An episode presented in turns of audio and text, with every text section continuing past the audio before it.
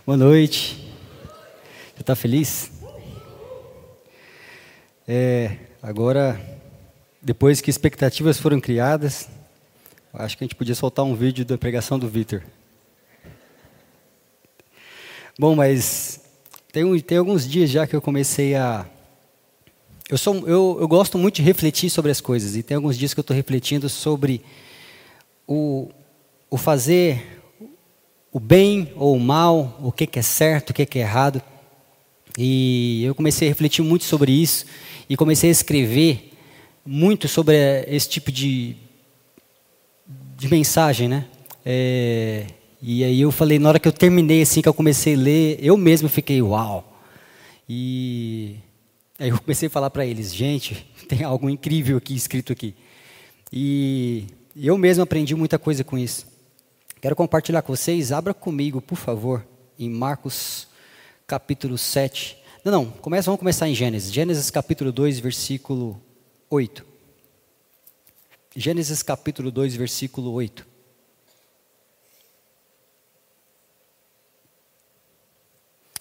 Diz assim: Ora, Yahvé Deus havia plantado um jardim na região do Éden, no Oriente, para os lados do leste, e ali colocou ser humano que formara. Continua. O Senhor Deus fez nascer do solo toda espécie de árvores agradáveis ao quê? Aos olhos e boas para alimento, e no meio do jardim que estava a árvore do quê? Da vida e a árvore do conhecimento do bem do mal. Continua. É, por, só por aí, por aí. Até o versículo ali. Primeiro, uma coisa que me chama atenção nesse versículo é que Deus ama a beleza. Deus fez, se a gente observar ali, que Deus teve o cuidado de criar algo que fosse belo aos olhos. Deus criou algo que fosse, que chamava atenção aos olhos, onde se olhava e falava: Uau, isso é lindo, e foi agradável ao ponto de desejar para ser um bom alimento.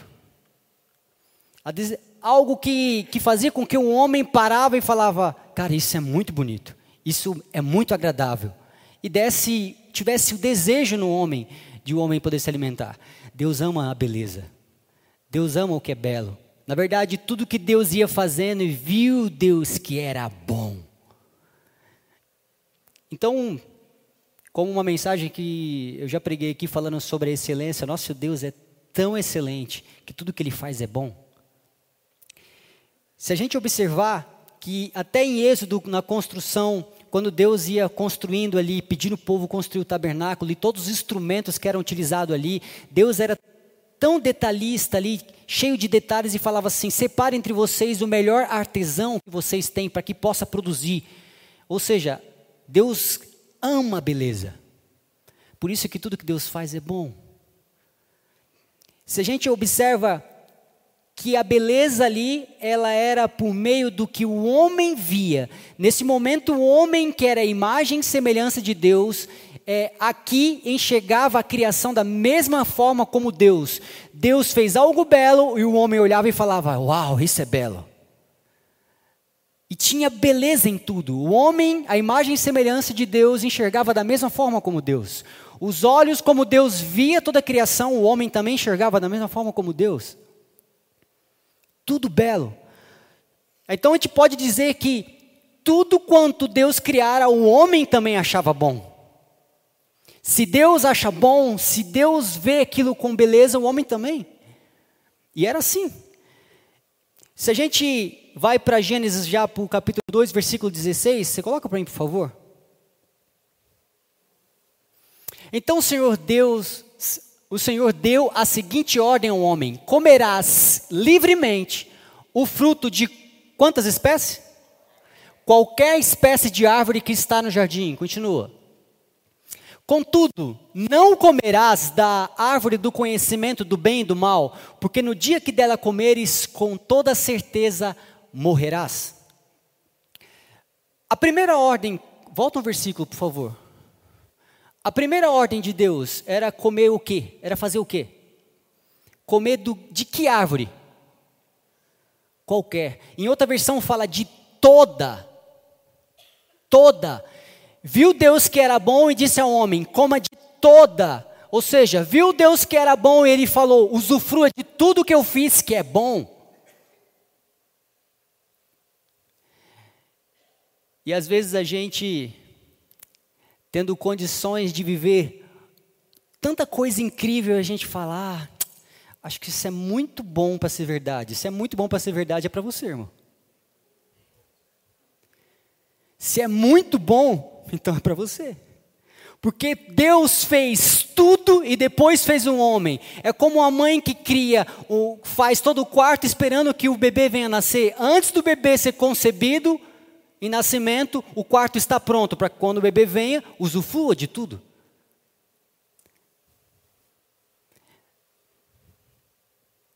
Tudo que é bom é seu. Tudo que é agradável é seu. Tudo que é perfeito é seu. É para nós.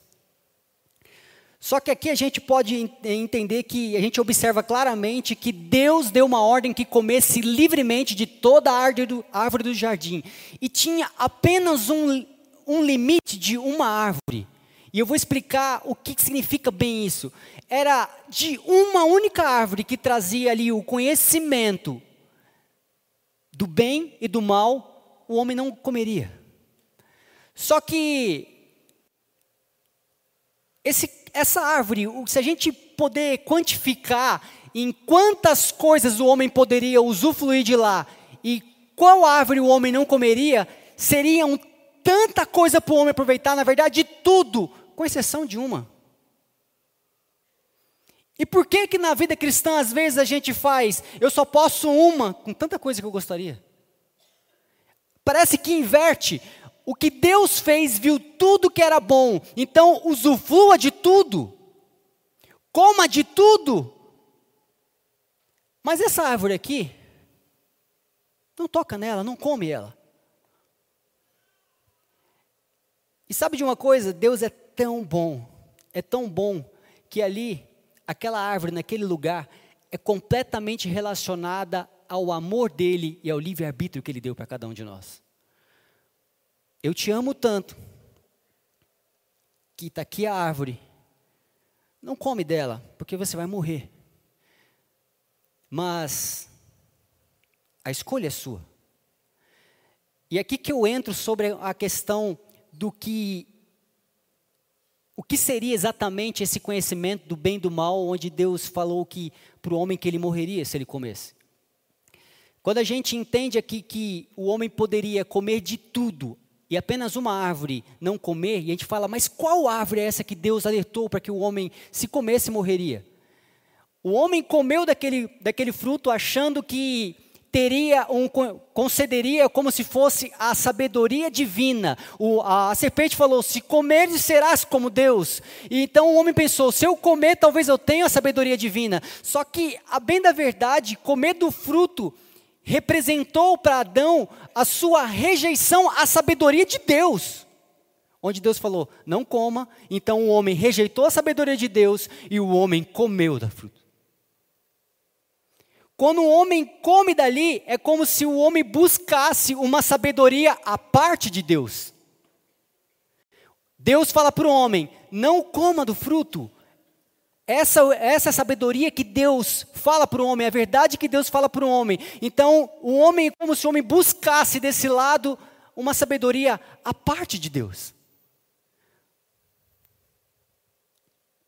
Sabe, a consequência da, daquela decisão do homem, se a gente no, ali no volta no versículo, por favor.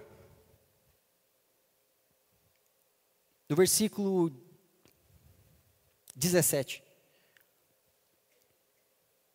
A consequência ali da desobediência, quando fala assim, com toda certeza morrerás, eu estava estudando um pouquinho sobre isso, e a maneira como foi falado ali, na língua original, ela remete à construção de dois verbos, que diz assim: morrendo, morrerá. Quando Deus fala assim, certamente morrerás, na verdade no original diz: se tu comeres desse fruto, morrendo, morrerá. A partir daquele momento que o homem comeu daquele fruto, ele passou a morrendo, um dia morreria. E aí começa uma coisa. Aqui eu começo a fazer a parte de, de, Aqui eu acabo toda a introdução do que eu quero falar e a gente começa a entender. O pecado ali, ele, no momento em que o homem comeu, ele abalou completamente um relacionamento cheio de harmonia entre Adão e Deus. O Adão e todo o ambiente, se gente para pensar, porque Adão e Deus, Adão com sua esposa, não falando, não, foi a mulher que tu me destes. E todo aquele ambiente que estava no jardim. Todo relacionamento foi desconstruído por causa da, da escolha do homem. E aqui que entra algo interessante. Adão ele poderia é, pensar assim: nossa, tudo aqui é meu, tudo aqui é nosso, porque eu posso usufruir de tudo. Mas ele escolheu que ter o conhecimento do bem e do mal. Aí eu te pergunto: conhecimento do bem e do mal de quê? Que conhecimento é esse? Se a gente olhar em, no capítulo 3, versículo 5, o que é exatamente o conhecimento do bem e do mal? Ora, Deus sabe que no dia que dele comerdes, vossos olhos, olhos, olhos novamente, se abrirão, e vós, como Deus, sereis reconhecedores, não, conhecedores do bem e do mal. Continua. Quando a mulher observou que a árvore realmente parecia agradável ao paladar, muito atraente aos olhos e, além de tudo, desejável dela se obter sagacidade, tomou do seu fruto, comeu e deu para o seu marido, que estava em sua companhia, e ele igualmente comeu.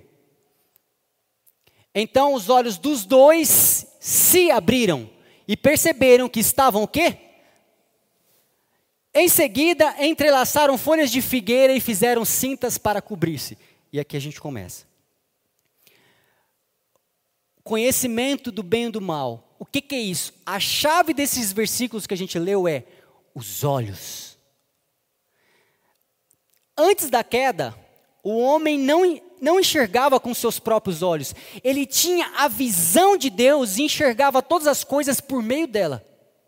Correto? Quando ele come do fruto, no versículo 7 a gente acabou de ler, que os olhos dos dois se abriram e perceberam que estavam o quê? Quando disse que o homem estava, é, eu fico perguntando, se o homem já estava nu e eles perceberam que estava nu, algo aconteceu. Os olhos deles se abriram para uma coisa, eles tiveram conhecimento e a partir daquele momento eles conseguiram julgar a si mesmo e aos outros. E aqui o conhecimento do bem e do mal começa. Quando o homem enxerga pelos seus próprios olhos ali, ou seja, o seu próprio juízo, o seu conhecimento, a sua justiça própria, ele sempre se depara com a sua nudez primeiro. Logo de cara, quando o homem quer olhar com seus olhos a situação e ele quer resolver a situação com, com a maneira como ele enxerga, ele vai perceber que está nu. Aos olhos de Deus, o homem foi criado e era muito bom. estava nu. Quando o homem passa a enxergar a si mesmo pelos seus próprios olhos ali, é interessante, não mais com os olhos da maneira como Deus vê, ele começa a enxergar só desse.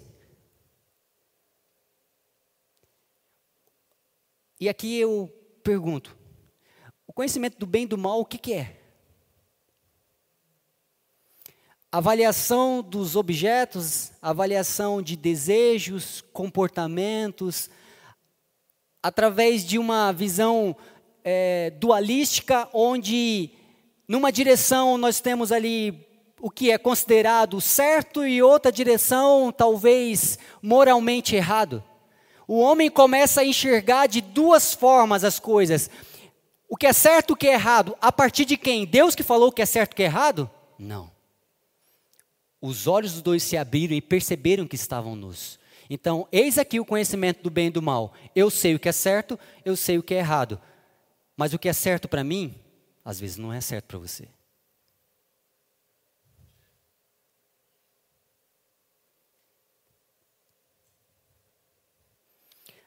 Aí eu te pergunto: se eu quiser pregar a partir de hoje, sentado aqui, é certo ou errado?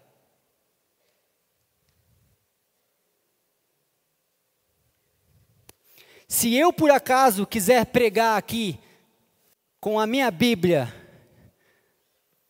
escrita, na verdade impressa em livros, e eu carregá-la debaixo do meu braço assim, ou não, e eu carregar minha Bíblia num iPad, ou no celular, o que é certo, o que é errado?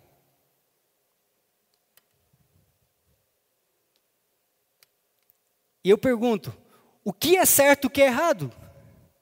O que é o conhecimento do bem e do mal? O que nós podemos dizer o que é certo? O que você deve fazer? O que eu devo fazer? Porque às vezes o que é certo para você, para o seu vizinho, é completamente errado. Às vezes o que é maldade para um, para o outro, é o que é a melhor coisa que existe no mundo.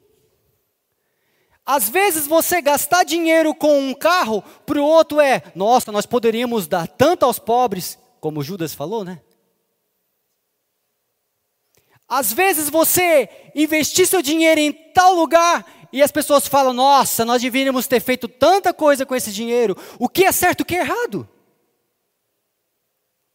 Então, a partir daquele momento, os olhos de ambos se abriram e os dois se tornaram juízes. Cada um dizendo o que é certo e o que é errado. E aqui a gente começa que o que é certo para mim é aquilo que me beneficia. O que é errado para mim é o que me prejudica. Me prejudicou? Não, acho que isso não é muito legal. É, isso é errado. Ou prejudicou os meus desejos? Não, não, não, isso não é, não é certo. Nós devemos fazer por esse caminho. E a partir desse momento, é a maneira egoísta como o homem passou a conduzir a sua vida. É o que é certo para mim bate de frente o que talvez é certo para você. E aí os problemas começaram a acontecer. Gente, sabe de uma coisa? Sabe por que, que existe lei humana? O direito para resolver os conflitos de interesses de pessoas.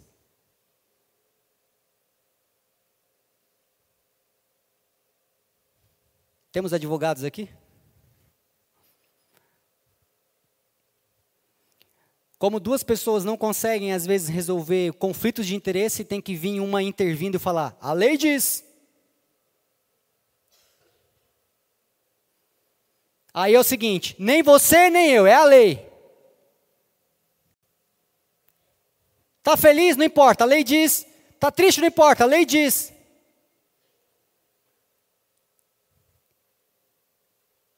Onde não há relacionamento, a lei. E às vezes é mais fácil colocar uma lei do que se relacionar.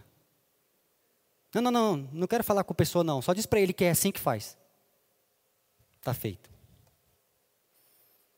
Toda vez que ninguém, as pessoas não querem se relacionar, basta colocar regras, leis, não precisa. Faz o seguinte, eu não preciso nem conversar com aquela pessoa, só diz que tem que ser assim. E ainda coloca uma condição: se não fizer, ah, se não fizer.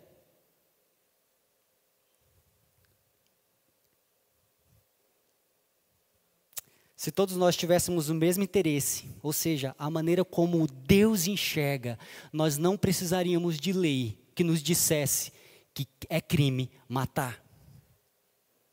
Nós não precisaríamos de mais leis que Moisés veio apresentando, falando para o povo: faça isso, faça aquilo. Se o povo enxergasse como Deus enxergava, se o povo continuasse enxergando como Deus vê, não precisávamos.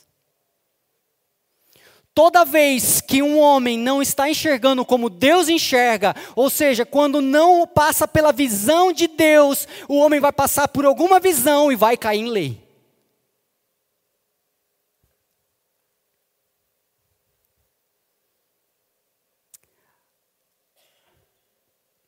A lei só precisou existir porque os homens deixaram de ter é, os mesmos interesses e passaram a ter interesses que faziam entrar em conflito.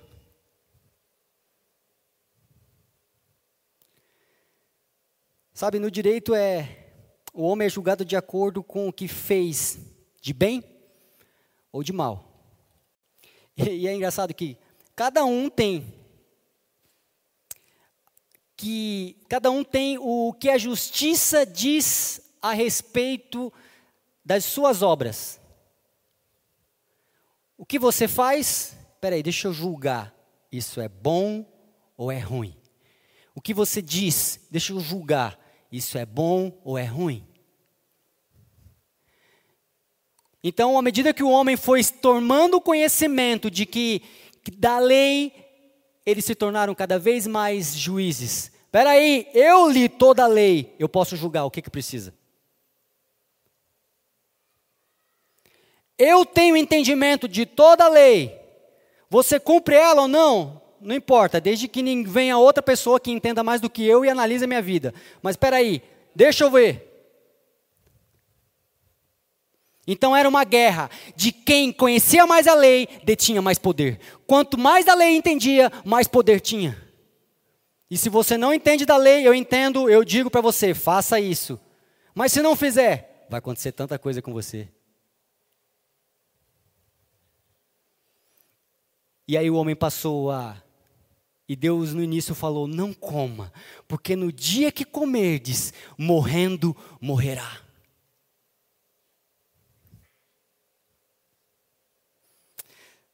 No versículo, capítulo 3, versículo 9.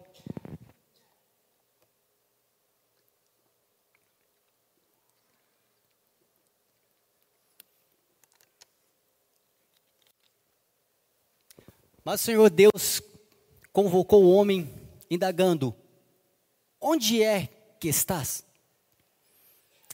O homem declarou: Ouvi o som do caminhar do jardim, o som do teu caminhar no jardim, Vendo que estava nu, tive receio por essa razão e me escondi. Então Deus questionou: O que te fez? Isso aqui é incrível. O que te fez saber que estavas nu? Quem te disse que estava nu? Comestes então da árvore que te proibi de comer?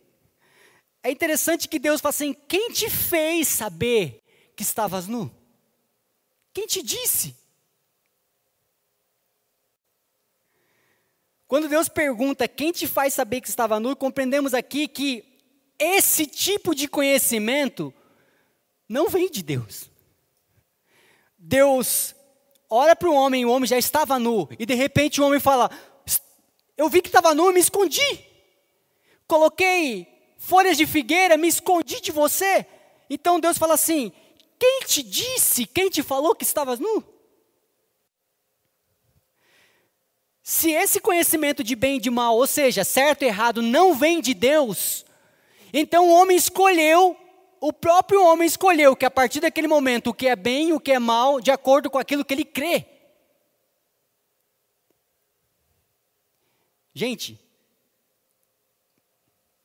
aqui, aqui acontece algo poderoso. O homem ele passa a escolher o que é certo e o é errado de acordo com aquilo que ele crê. Eu vi, não, eu estava nu. Então eu me escondi, mas quem te disse que estava nu?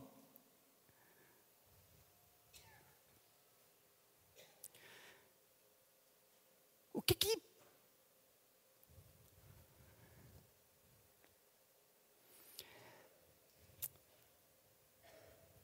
O homem passou a julgar de acordo com sua seu próprio desejo, de acordo com seus interesses. Passou a julgar o que é certo e o que é errado. Se o homem escolheu aquilo, se é o homem que escolheu e começou a dizer o que é certo e o que é errado, é falho.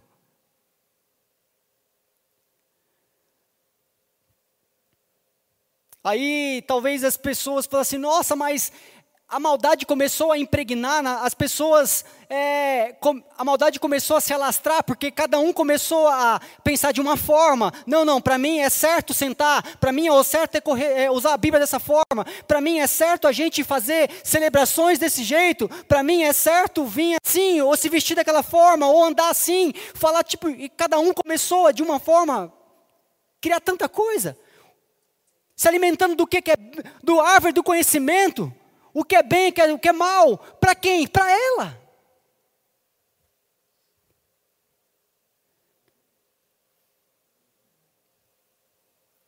E aí, de repente, a maldade começou a se multiplicar. E não sei se você já ouviu e falar assim: como algumas pessoas que vai chegar a falar: "Ah, mas você acha que Deus castiga?"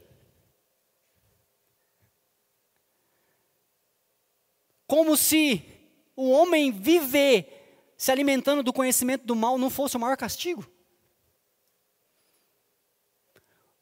Não tem nada a ver com Deus. As pessoas elas acham que Deus é mal de acordo com a vida difícil que tem, de acordo com as escolhas erradas que tomou. Se alimentando de uma árvore de conhecimento do bem e do mal, o que? Eu me torno juiz daquilo que eu faço. Gente, eu ter o pleno conhecimento de um uma, que uma pessoa em tal lugar cometeu algum crime, não me faz ser criminoso. Eu tenho conhecimento do que aquela pessoa fez. Deus tem conhecimento de toda a maldade que de repente se espalhou por meio de homens comendo do fruto e cada um sendo o seu juiz. Isso não tem nada a ver com Deus. Como então falar assim, como de repente atribuir a maldade a Deus, falar assim, se Deus é bom, por que tanta maldade? Por que, que Deus não retira a maldade do mundo? Como se a maldade fosse uma substância onde era retirada. Como se a maldade fosse um líquido e de repente tira esse líquido dentro de um pote e pronto, acabou a maldade. Deus ama tanto o homem que, mesmo a maldade sendo o próprio homem dizendo o que é certo e o que é errado. Deus amou o homem e não o que o homem estava vivendo, a escolha do homem.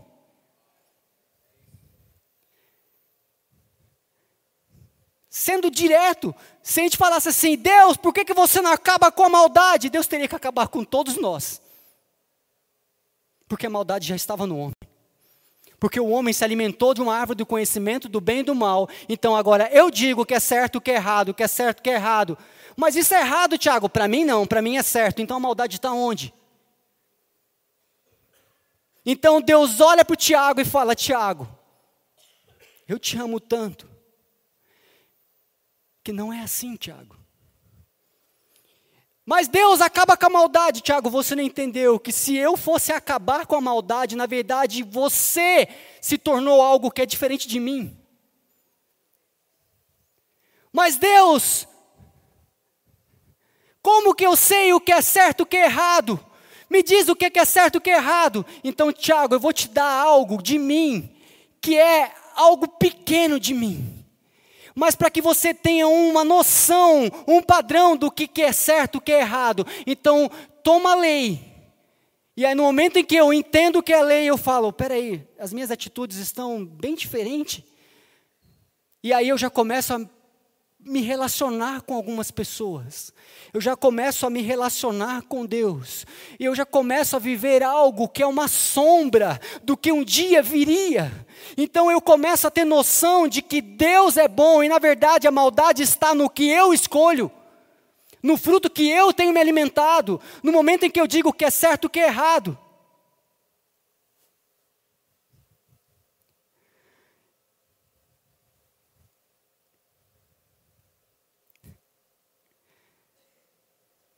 Qual é a base que um homem teria para dizer o que é certo e o que é errado?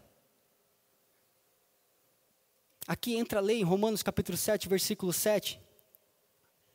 Diz assim, Romanos capítulo 7, versículo 7, portanto, que concluiremos, a lei é pecado? De forma alguma. De fato, teria como saber o que é pecado, a não ser por intermédio da lei? Portanto, na realidade, eu não haveria conhecido a cobiça se primeiro a lei não tivesse dito: não cobiçarás. Então, a partir daquele momento, o homem percebeu que, Deus, como eu pediria para tirar a maldade, se na verdade a maldade estava entre nós? Então, o homem olha para si e, na verdade, a lei, igreja entenda, a lei é boa. Sabe por quê? Porque nenhum homem conseguiu cumprir, a não ser Cristo.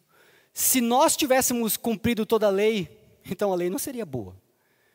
Porque se nós tivéssemos cumprido toda a lei e falar, eu sou capaz, então era só ter me falado antes. Mas na verdade a lei veio mostrar para o Tiago que, Tiago, você precisa de algo superior. Ela aponta para algo onde eu falo, eu olho e falo, Uau, então agora eu tenho conhecimento do que a árvore que eu me alimentei, do conhecimento do bem e do mal, me tornou um juiz, mas na verdade eu estou morrendo. Sim, você está morrendo, Tiago. Agora eu entendi o que, que eu preciso. Você precisa agora comer da árvore da vida, Tiago.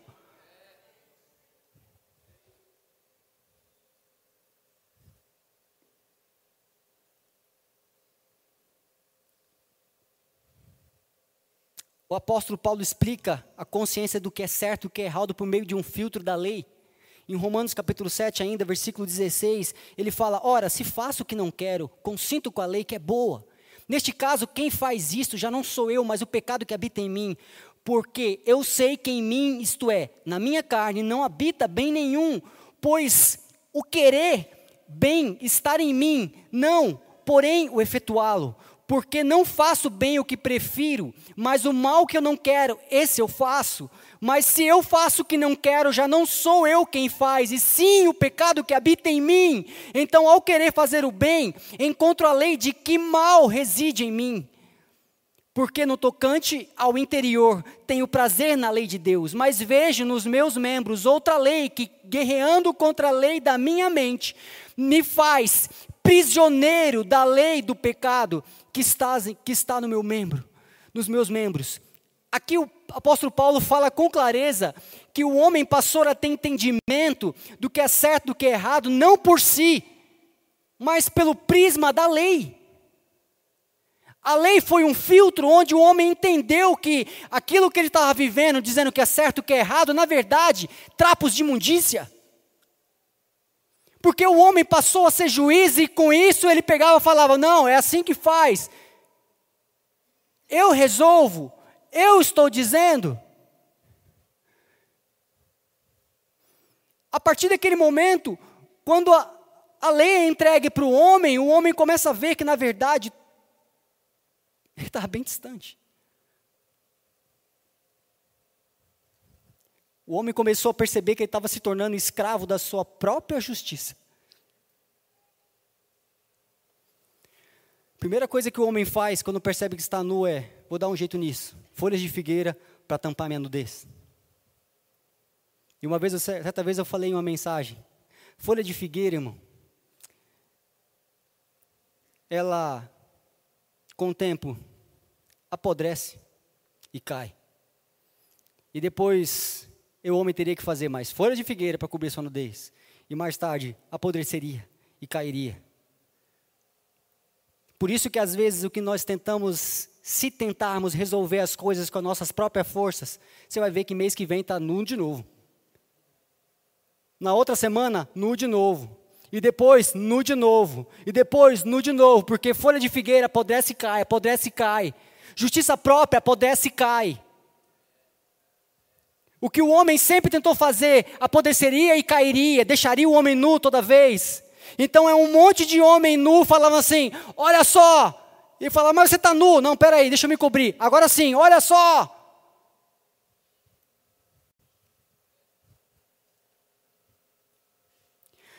O ápice da sabedoria do homem, entre aspas, é que por meio do conhecimento do bem e do mal, o homem quis dizer quem vai ao inferno e quem vai ao céu. E isso o homem chamou de justiça própria. Faça isso e vai para o céu. Não fez isso? Vai para o inferno. Esse foi o ápice do conhecimento do bem e do mal, a sabedoria que o homem começou a poder julgar, dizendo o que, que o homem faria. O homem começou agora a olhar para o outro homem e falar: se você cumpre tudo isso, você vai para o céu, e agora você não vai para o céu. E o homem começou a chamar de: ah, sim, você é um homem de Deus, uma mulher de Deus. Ah, você não é homem de Deus, uma mulher de Deus. Ué, agora o conhecimento do bem e do mal chegou ao ápice. Sabedoria do homem. Será que a gente pode chamar de sabedoria?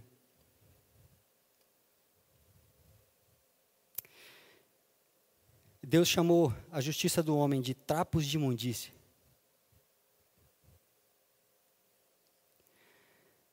Em 2 Coríntios capítulo 5, versículo 21, diz: Deus fez daquele que não tinha pecado algum a oferta por todos os nossos pecados, a fim de que nele nos tornássemos justiça de Deus. Então, Deus convida o homem, ao invés de viver a sua justiça, a justiça própria, a se tornar a justiça dele. Por meio de Cristo Jesus.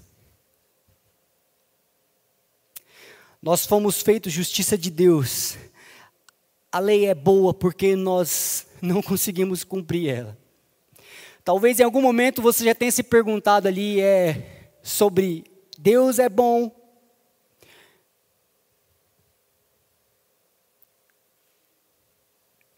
Lembra da história da, do, da maldade como uma substância? Como a gente poderia tirar de alguém e você falar assim, nossa, aquela pessoa veio que levantou a mão e disse que aceitou Jesus, mas olha só.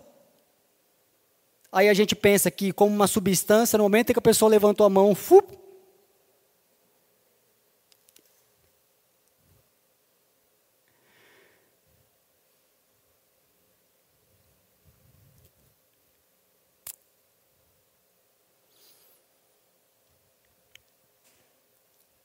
Se Deus tivesse que. Se Deus quisesse acabar com o mal de uma vez por todas, assim, não teria mais Tiago, não teria mais você. Mas Deus amando o mundo de tal maneira, amando Tiago, amando a todos nós de tal maneira, deu o seu filho, para que todo aquele que nele crê não morra, não pereça, mas tem a vida eterna. Sabe, no amor de Deus, ele, ele não extermina o mal, mas ele ama e resgata o malvado.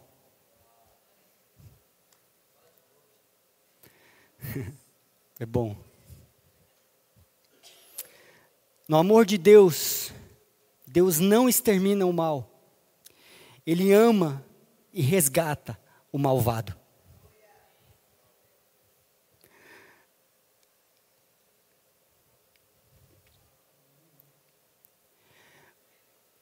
Por isso que Jesus, ao olhar para o Tiago, e fala assim: Tiago, eu te amo tanto, mas eu sou mal, Deus, mas eu te amo, Tiago. Mas não tem nada de bom em mim, Tiago. Tem, Tiago, você tem muito valor. Mas eu fiz tantas coisas. Tiago, tudo isso são trapos de imundícia. Você crê em mim, Tiago? Eu creio. Você quer que meu filho morreu para te salvar, Tiago? Eu creio. Você crê que o meu filho é suficiente para mudar a sua vida? Eu creio. Então, Tiago, a partir de agora você se chamará justiça de Deus.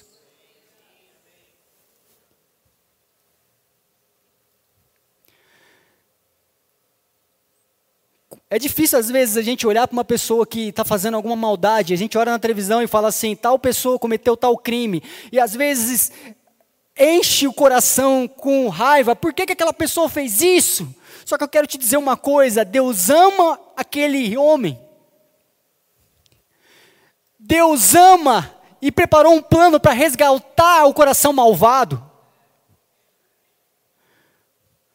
Só porque uma pessoa de repente não está tendo as mesmas atitudes de, que nós temos, que você tem, não significa que o amor de Deus também é para ela. Pelo contrário, para todos. Todos, todos, todos. Eu não sei o que, que você de repente deve ter ouvido de Deus, a respeito de Deus, mas eu te falar uma coisa: não importa o que você fez, Deus te ama.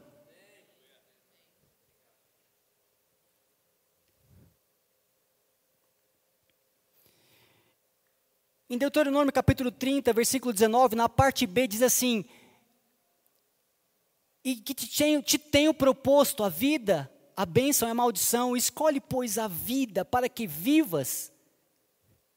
Sabe, a vida é tudo que Deus criou para o homem. Quando Deus criou o homem, Deus ofereceu tudo para o homem. Uma vida inteira. Por que, que a gente na consciência, na, no conhecimento do bem e do mal, a gente parece que diz que até o ponto que nós temos que. Você já parou para pensar que quando você faz uma pergunta para alguém e fala assim: quanto você gostaria de ganhar em tal empresa? Aí você fala: ah, gostaria de ganhar 5 mil, 10 mil. Até que um dia eu entendi e falar assim: quanto você gostaria de ganhar? Ilimitado. Por que, que nós temos que ter um limite agora que nós somos um com Cristo? Eu voltei a entender que Tiago coma de tudo. Por que, que nós fazemos escolhas onde de repente, e pior que às vezes a gente faz escolha para a gente e para quem está do lado?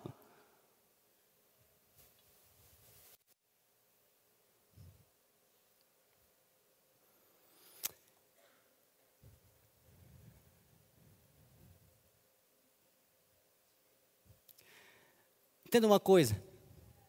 Toda vez que nós utilizarmos um conhecimento do bem e do mal, ou seja, ah, eu acho que isso é o certo, morrendo, morrerás. Mas no momento em que a gente entender que o que eu faço nessa situação, o que Cristo fez, o que Cristo faria. Cristo. Por isso que toda vez que a gente vai falar, e o Vitor sempre fala isso, resposta para qualquer pergunta é Cristo. Então, quando falar assim, é certo fazer isso, é certo fazer aquilo, Cristo. Não, mas eu quero ouvir o que, o que você fala, ah, irmão. Se eu te falar, de repente, pode sair daqui qualquer conhecimento que não seja Cristo, e na verdade, isso nem mais não, não importa, porque agora eu só quero saber a respeito de Cristo crucificado.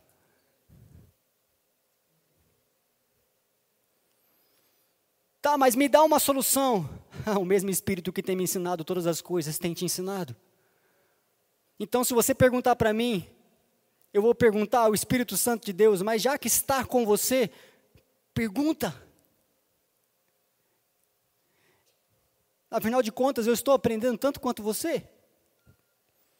E à medida que eu vou aumentando o meu conhecimento a respeito de Cristo, você já reparou que uma pessoa, você, a gente consegue mensurar o tanto que alguém tem entendimento a respeito da graça pela maneira como vive? Já parou para perceber isso? Quando você vê alguém voando, você fala: Uau, ele entendeu graça. E alguns estão ainda construindo uma pista para decolar. Mas eu quero te falar uma coisa: esquece essa pista, porque essa pista foi construída na cruz. O que você vai construir que já não está pronto? Na verdade, no momento em que nós olhamos para a cruz e dizemos sim para a cruz, já nos foi dado um aeroporto com uma pista pronta, uma asa pronta, então voa.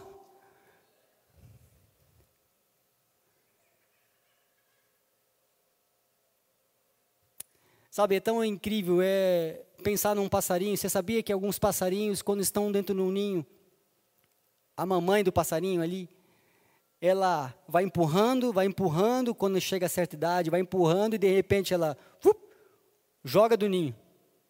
Aí você fala assim, ai, vai dar ruim. Só que o que daria ruim para quem nasceu para voar?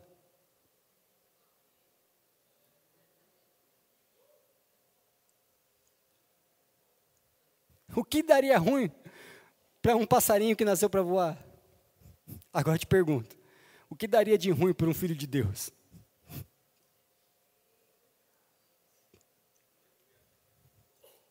Tem uma ilustração, eu não sei nem se é ilustração, se é verdade, mas diz que uma certa senhora, ela estava precisando de uma ajuda em casa com alguns mantimentos. Então ela agradeceu a Jesus e falou: Jesus, eu te agradeço porque minha casa é abastecida. E eu não, não creio nesses armários que estão assim. Obrigado, Jesus, porque aqui está cheio de coisa. Muito obrigado por isso, Jesus. E a família questionava: Mas espera aí, mãe, nós não estamos vendo nada. Filho, vocês não estão vendo porque vocês estão vendo com seus olhos, mas dos olhos que eu enxergo. Está cheio.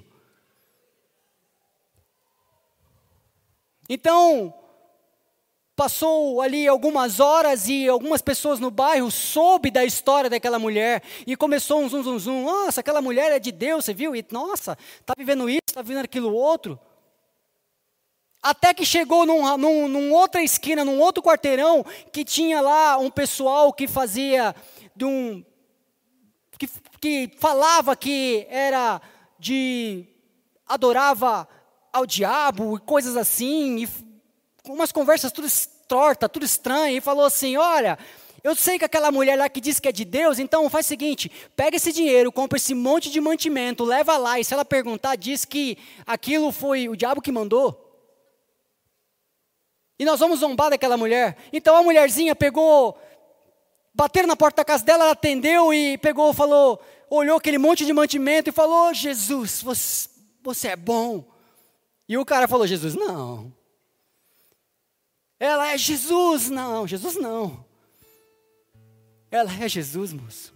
Você então me pergunta quem mandou. Ela falou: moço, para quê? Porque no momento em que Deus diz, haja, até o diabo obedece.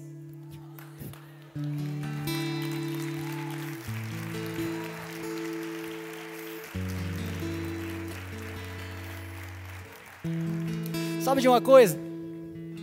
A certeza de que nós que nascemos para voar é que toda vez que caímos do ninho, vamos bater asa, porque assim fomos feitos para voar. Então, eu vou falar uma coisa para vocês, entendam uma coisa: tudo que parece aparentemente aos olhos ser mal, até isso colabora para o nosso bem, porque Deus faz cooperar, Deus faz cooperar. Então, na verdade, no momento em que eu vejo qualquer dificuldade, eu falo: Uau, prestem atenção e vejam que vai cooperar.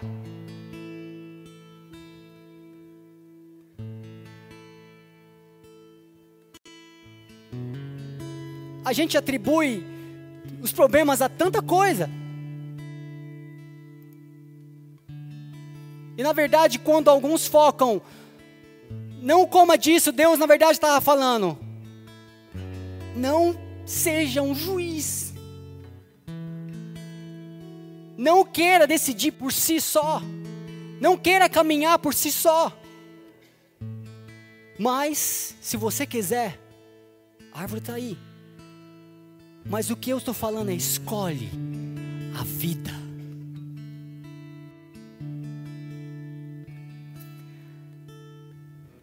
Em Colossenses capítulo 1, versículo 26 diz: "O mistério que estava oculto dos oculto dos séculos e de, de gerações, agora todavia manifestou aos santos, aos quais Deus quis dar, quis dar o conhecimento, a qual seja a riqueza da glória deste mistério entre os gentios, isto é, Cristo em vós, a esperança da glória, a qual nós anunciamos, advertindo a todo homem, ensinando todo homem em toda sabedoria, a fim de que apresentamos todo homem perfeito em Cristo.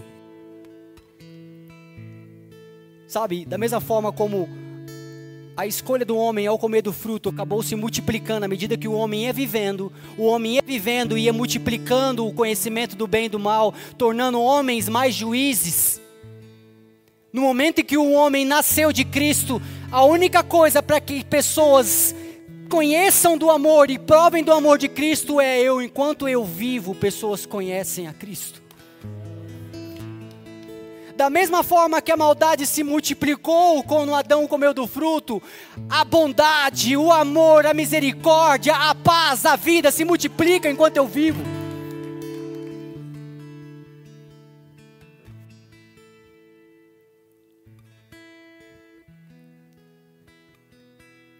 Eu costumo dizer, quando eu ouço, ah, nós precisamos, as pessoas precisam conhecer a Cristo. Eu falo, precisa conhecer você e conhecerão a Cristo. Deus ama enxergar o mundo pelos seus olhos.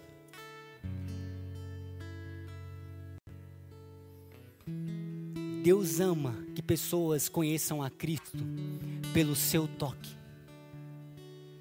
Deus ama abraçar pessoas por meio do seu abraço.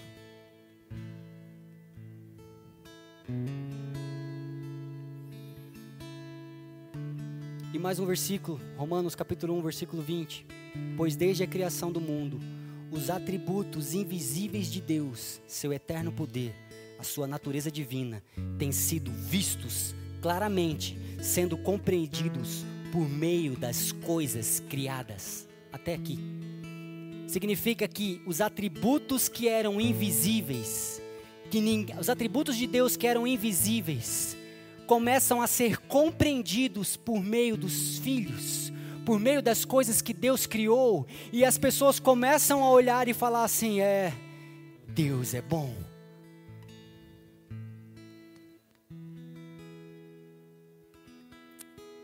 No dia que eu fui me casar com a Gi, eu falei para ela assim: não tem nada que eu possa te oferecer que você já não tenha em Cristo. Não tem nada que eu possa te dar que você já não tenha em Jesus. Em Jesus ela já tem tudo. O que eu poderia oferecer para ela então? Uma coisa: lembrá-la todos os dias o quanto Deus a ama.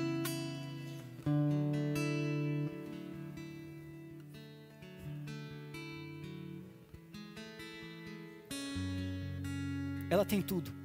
Ela não precisa do Tiago. Mas é um privilégio para mim lembrá-la todos os dias que Deus a ama. Que a minha vida, que a sua vida sejam testemunhos do amor de Deus e todos os seus atributos invisíveis, e agora, por meio de cada um de nós, visíveis. E eu te pergunto: o que é certo, o que é errado? Certo errado? Não sei. Eu conheço Cristo. Então, o que é bem e o que é mal? Não sei. Cristo. Então, o que nós vamos responder quando vemos alguma pessoa fazendo algo de muito bom? Cristo. E quando a gente olhar, ver alguém fazendo algo de muito ruim, Cristo. Então o que, que a gente faz com a maldade do mundo? Cristo. O que, que a gente faz com as coisas do mundo? Cristo. O que nós vamos falar? Cristo. E o que nós vamos dizer? Cristo. E quando estivermos em silêncio, até isso nós vamos dizer Cristo.